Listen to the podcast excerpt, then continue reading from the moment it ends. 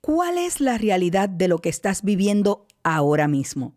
Saludos, te habla Migdalia Rivera y quiero decirte algo que te ayudará a entender tu realidad. Ilumina tu día, un tiempo de reflexión en las promesas de Dios para hoy, con la pastora Migdalia Rivera. Lo primero que quiero analizar es que tu realidad no es tu verdad.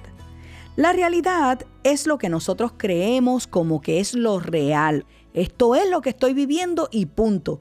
Y realmente la realidad puede también tener un poco de parte en nuestra imaginación.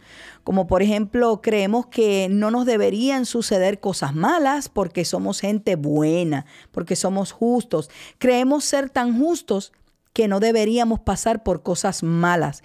Creemos que nos merecemos una realidad justa y que la injusticia no es para mí, no es para justos. Por ejemplo, eh, cuando no consigo estacionamiento en Walmart, digamos, creo que yo me merezco conseguir ese parking porque, oye, yo trabajo todo el día. Y, no es posible que yo vaya allí a perder tiempo, a dar vueltas buscando parking. No, yo me merezco el primer parking cerca de Walmart. Entonces, lo que yo debería entender es que la realidad es que debo levantarme un poco más temprano y llegar antes que llegue todo el mundo a Walmart. Bueno, pero es que todo lo malo se lo queremos facturar siempre a alguien o a la gente, o a Dios, o a Satanás, pero siempre a alguien le queremos facturar todo lo que nos pasa. Cuando realmente hay muchas cosas que son responsabilidad única y exclusivamente nuestra. Hay veces que llegamos a sentir lástima de nosotros mismos y comenzamos a vivir victimizados porque las cosas no nos salen bien, porque todo me sale mal, porque lo mejor le pasa a otros, pero a mí no me pasa. Y bueno, yo quisiera contarte una historia que puede cambiar tu vida y es referente a una amiga eh, que yo tengo y todos los días en un tiempo dado, ya no, pero en un tiempo dado ella tenía que dializarse todos los días desde su casa. Todas las noches ella antes de acostarse se conectaba a una máquina que duraba toda la noche haciéndole esa diálisis y cuando ella se levantaba ya su sangre estaba más limpia, se tenía que dializar en la casa. Pero un buen día dijo, bueno, ya llevo mucho tiempo en este tratamiento, quiero ir a mi país, quiero visitar a la familia, creo que es justo, me lo merezco y bueno, voy a ir a ver a mi familia. Y no es que no se lo mereciera, claro que sí se lo merecía pero hay cosas que solo Dios sabe y la voluntad de Dios es buena, agradable y perfecta. Y mi amiga este día decidió irse de viaje y tomó un tráfico para llegar al aeropuerto que la atrasó. Llegó creyendo que la hacía y bueno, casi casi que la hace porque corrió muchísimo y llegó hasta el gate y cuando llegó al gate, ¡pum! Cerraron la puerta al frente de ella. Ella insistió, ella dijo que era paciente de, de, diálisis y bueno, ella explicó muchísimas cosas, pero no la dejaron entrar. Ella se fue para su casa un poco triste, pensando, wow, no pude ir a ver mi familia, quería ir a verla, yo creo que yo debía de haber ido, no sé por qué estas cosas me pasan a mí después de tanto trabajo que yo paso haciéndome estas diálisis, en fin. Ella llama a alguien que la vuelva a recoger al aeropuerto y que la lleve a su casa. Y bueno, llegó a su casa, estuvo un tiempo llorando, unas cuantas horas llorando y un poco triste.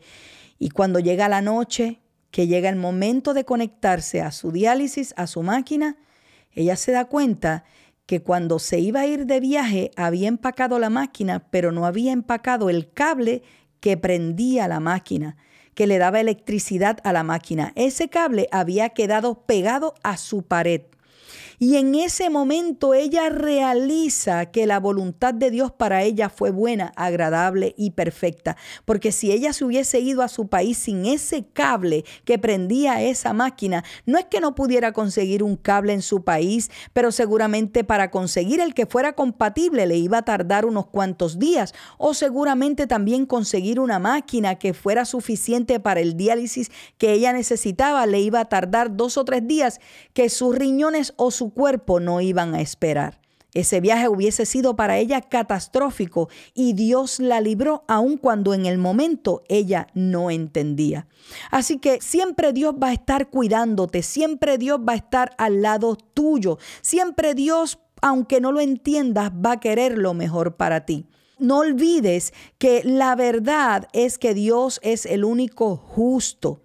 Tu verdad es una, lo que tú estás viviendo es una cosa, pero no olvides esto. La verdad es Dios. La verdad es que Dios es el único justo, que Él ya trazó un plan para ti y es bueno, que Él murió en la cruz del Calvario para darte salvación y vida eterna. Y esa es la verdad de nuestra vida. La verdad es que lo que Dios quiere para nosotros es mayor que lo que yo misma quiero para mí.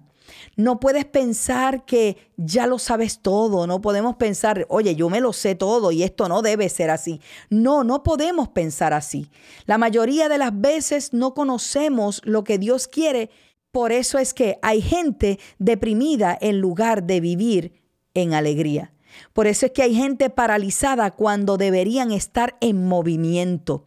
Por eso es que hay gente viviendo limitaciones cuando tienen todos los talentos del mundo y todas las posibilidades para hacer lo que quieren hacer. Dios no ve cosas buenas y cosas malas. Dios no ve bueno y Dios no ve malo. Dios ve gente y Dios ve oportunidades. Aunque tú piensas que no puedes, Dios ve una oportunidad en ti.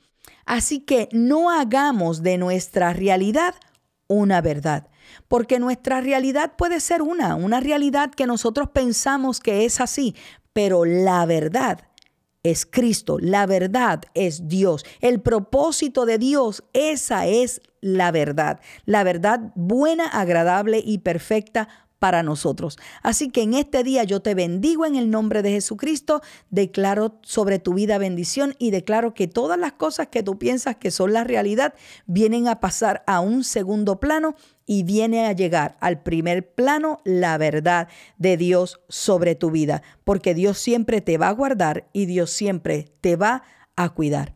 Te bendigo en el nombre de Jesús. El tema de hoy y otros relacionados son parte de las enseñanzas de la iglesia Casa Vida en Atlanta. Para una petición de oración puedes escribirnos al correo electrónico oración@pm.media, descargar la aplicación móvil Casa Vida. También puedes visitar nuestra página de internet www.pm.media o buscarnos en las redes sociales como Pastora Migdalia Oficial. Ilumina tu día. Es una producción del Departamento de Producciones de Casa Vida Atlanta.